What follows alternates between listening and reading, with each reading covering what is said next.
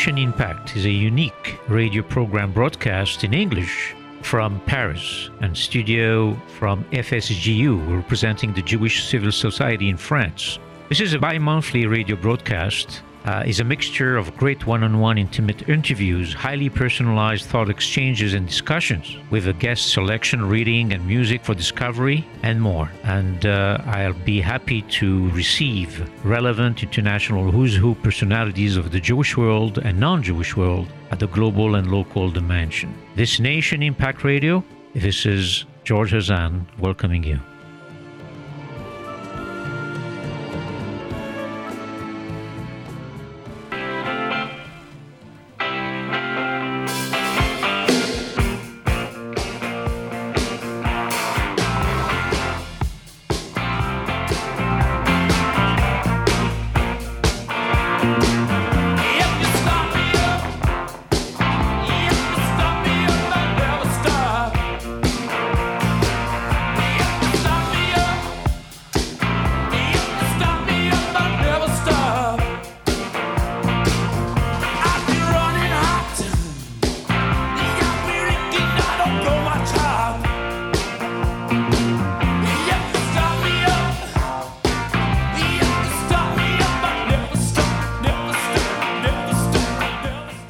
Jonathan Medved is a serial entrepreneur and, according to the Washington Post, one of Israel's leading high tech venture capitalists. Medved was named one of the top 10 most influential Americans who have impacted Israel. And Medved is the founder and CEO of Our Crowd, the world's largest equity crowdfunding platform for investors, which has raised more than $1 billion for over 170 companies since uh, 2013. Bloomberg Businessweek said that our crowd has blown up the exclusivity about tech fundraising. And the Jerusalem Post added that it has taken our crowd only a matter of months to become one of the most Israeli most active funds. I'm happy to have John, my friend, for a long time here at this program. John, welcome. Thank you, George. John, I would like to um, uh, understand uh, what is a success of OurCrowd. I know you've been at it uh, for so many years in entrepreneurial and innovation, but what made you, uh, you know, trigger OurCrowd as the one of the premier uh, fundraising platform in the world? Well, uh, George, it turns out that uh, a couple of uh, big trends sort of converged together to lead us to establish OurCrowd. Number one is simply the incredible evolution of the uh, Israeli tech ecosystem. Israel has become the most exciting venture capital destination in the world. There have been some data published in the last couple of weeks about the banner year that was 2019, over $8 billion invested in Israel, uh, over 21 billion of exits, so almost three to one exits to investment. Uh, this capped an incredible decade where the total exit value over the decade was $111 billion, which was up 800% decade to decade. So the growth in Israel and the venture community has been incredible. When you add that to the need worldwide for innovation, where every company needs to figure out how artificial intelligence and robotics and automation is going to fundamentally change not just some industries, but every industry in a world where literally the life expectancy of an S&P 500 company has gone from 60 years a couple of decades ago to 12 years which means even the biggest companies in the world are going to disappear or be dethroned over a decade unless they innovate. And in a world where people realize that ultimately their most important investment is no longer just waiting for one of these great startups to go public because when they go public, they're already unicorns or valued sometimes even in tens of billions of dollars. But the investor is seeking a way to get in as a private investor in the early days, and they don't have access. So when you combine this explosion in Israel, the worldwide focus on innovation, and the need for private investors to get access to the hottest deals, that's the factors that led to the establishment and the success of crowd. Now, uh, Israel is known, of course, as the startup nation, but I guess we can also speak about the scale up nation because I don't know how many companies now you're in your portfolio, but it seems that it's about two, 200 companies. Now. 200 companies, and uh, you're raising quite a substantial amount uh, by any uh, any standard. I mean, one billion dollar, uh, you know, under under your we're, we're actually up to about 1.4 billion at the moment. Okay. so talk to me in a couple of weeks after our upcoming summit, and it will be higher yet. Yeah, well, well, let me know about what what is what is a summit because this is an annual really gathering of entrepreneurs, investors from all over the world, and we we're really eager to see uh, how we can really funnel this type of energy and passion uh, into Jerusalem. And uh, the second so question, we, and the second yeah. question would say, why Jerusalem? You know, people were, were talking about Tel Aviv, but let's speak about the summit in Jerusalem. So first of all, uh, I live in Jerusalem. I love Jerusalem. I've been living here now for almost 40 years, and uh, it's an incredible city which not only combines the past but the future. And one of the great things about living in Jerusalem and in Israel is that we get this fertile creativity of the tension between past and future. In other words, it's great to be envisioning a brave new world, but a brave new world that is divorced from our roots, from our traditions, from our collective wisdom is scary. And I think Israel is presenting an interesting innovation model, uh, especially here in Jerusalem, where the history and the spirituality is so obvious at every step of the way, where we combine that with the future, and it's an incredible combination, which then attracts literally tens of thousands of people to register for the annual Our Crowd Global Investor Summit, which has become the, the largest event in Israel, the largest crowdfunding summit in the world, one of the largest tech events in the world. Uh, last year, we had 18,000 people register for the event. Wow. Uh, we are about ready to hit that 18,000 number uh, in a day or so, and, and we're doing this now about three weeks before the summit, this interview that we're doing now. So I would estimate that we will be over 20,000, well over 20,000 registered. Now, we can't fit them all in one hall in Jerusalem. Uh, we were thinking of hiring those Japanese people who push people into trains in order to push them into the room. But uh, literally, we will have many, many thousands of people. And last year, almost 50% came from overseas. So uh, the hotel rooms are filling up. We have literally thousands of rooms being taken. And it, it's just very exciting, almost biblical, to see the people who come from about 180 countries I mean, we're we're still missing a few. I'm looking for an investor in Tonga. So if any of your listeners do know uh, accredited investors in Tonga, please make the introduction.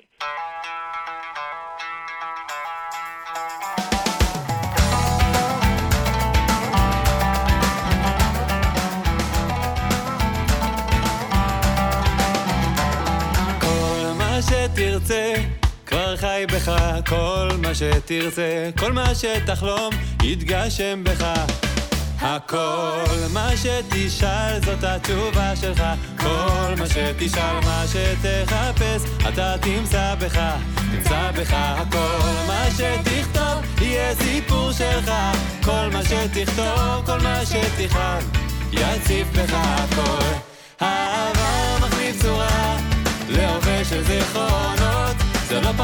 אתה יודע, לא פחות. וגם אתה מחליף צורה לאדם של חלומות, זה לא פחות, אתה יודע, לא פחות.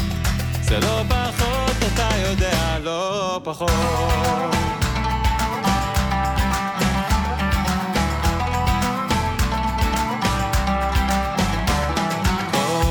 שעבר ימשיך לחיות בך כל מה שעבר, מה שתחפש, אתה תמצא בך, תמצא בך הכל. מה שתרצה, כבר חי בך. כל מה שתרצה, כל מה שתחלום, יתגשם בך הכל. העבר מחליף צורה, להווה של זיכרונות, זה לא פחות, אתה יודע, לא פחות. וגם אתה מחליף צורה, לאט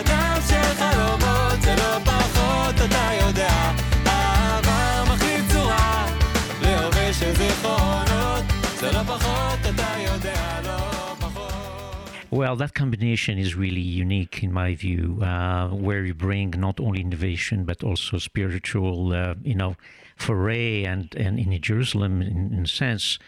I would like to uh, ask you about another topic, and uh, uh, and we'll come back about your personal background, of course, and your link with Jerusalem. But uh, lately, I've seen at our crowd some really uh, leaning into uh, innovation and social impact. And uh, that angle is really growing. This is really not only a matter of paradigm, it's also, you know, a tendency where big and small companies are now, you know, investing in. Can you tell me more about, you know, your foray into social impact? So, social impact is a uh, extraordinarily important area for investment today, and it's really about the double bottom line. Can you both make money and do good at the same time. Uh, many people, I think, mistakenly believe that it's impossible, that you either have to be doing something for the world or you have to be making money. You can't do both. And we totally disagree. We think that you can make money by helping people who are disabled walk. You can make money by solving climate problems and producing uh, clean energy. We think you can make money while you're feeding the poor and providing for the future of the uh, world's food supply. So at our crowd, uh, we're following the 17 UN Sustainable Development Goals. We've launched social impact funds. We have a series of incredibly impactful companies, and we're finding that in Israel in particular, this notion of Israel not just making money in startups, but actually changing and transforming the world for the better, providing a real life manifestation of tikkun olam, of saving the world, correcting the world. This is our destiny. This is what we were essentially put on earth to do, and this is Israel's role. So, uh, at our crowd, the fact that we're funding these kinds of companies uh, I think is very, very exciting. Well, I think it's uh, beyond the uh, Tikkun Olam and uh, what you say in plain English, and I would like to congratulate you in English on that, say shkoyach. Uh, the thing is, uh, I understand now why you're leaning into that thing and uh, why the, uh, uh, the, the author, Singer, and Senor from Startup Nation has described you as one of the Israelis' legendary business ambassadors. And uh, I see that uh, you can also uh, do good while you do money. And um, I think that basically uh, our crowd is contributing to something uh, that is very, very valuable, not only from Israel, but also for the world. And at that aspect, I would like to, because I've known you for, for so many years, uh, John, and I would like to see how a gentleman coming from California ended up in Jerusalem uh, with his children and grandchildren and doing such good things between increasing, uh, I would say, the shared value, but also doing good in the world. Uh, look, uh, Israel is a, an exciting place, and as a young person, I was attracted here by the romance, by the hummus, by the gorgeous women, by the spirituality, a, a mixture of all that. and I would say the hummus, I can I can testify about that, of course. and all the other amazing food. Um, yeah, but uh, uh, you know this this has been a a very good place for me to settle. I, I, as a young person, I don't think I ever initially dreamed of uh, creating a business career or going into uh, technology. I luckily got into it through a connection with my late father, who was a physicist and actually a startup guy. And my first company was done together with him in the fiber optic communication area, the fiber optique. And uh, since then, I haven't looked back. But what's amazing about Israel is the whole national ethos, the myth, is about this phrase that was uh, said by the uh, really the founder of modern Zionism, Theodor Herzl, "Im tirtzu enzu agada," okay, which uh, means if you will it, it is no legend, meaning that the country is based on a pioneering ethos of building the country, of changing the world and and we believe in these kinds of some people would call them cliches today. We don't believe that. Israelis are, in that degree, innocent and very positive. We have an incredible birth rate here. This is a very child oriented, future oriented society. And for me, I just wanted to be part of it. I wanted to connect with my Jewish past, but I also wanted to be part of building a new future. And uh, I found that Israel was a great platform for me personally and for my family. John, you start me up, and uh, I would never stop in uh, asking you to come back anytime that you want to. Uh, I'm sure this is one of uh, the many, you know, um, times that you'll be invited uh, on this uh, platform, and I look forward to not only being present to your successful um, meeting summit in Israel, but also for many years to come. Thank you very Thank much. You, George. And Thank you. Congratulations on your great work, and we look forward to seeing you in Jerusalem. יום אחד תתעורר, ועל דף התוצאות, מה יהיה כתוב? אדם של חלומות.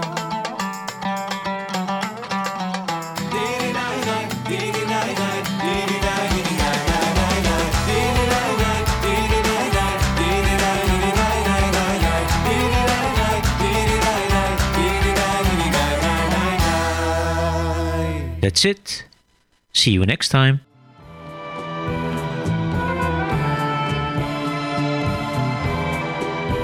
Please do search Nation Impact, the bi monthly program broadcast from France capitals, our recording studios in Paris, radio rcj.info website, or log in at the Apple and Android applications under SCJ FSJU. My name is George Hazan.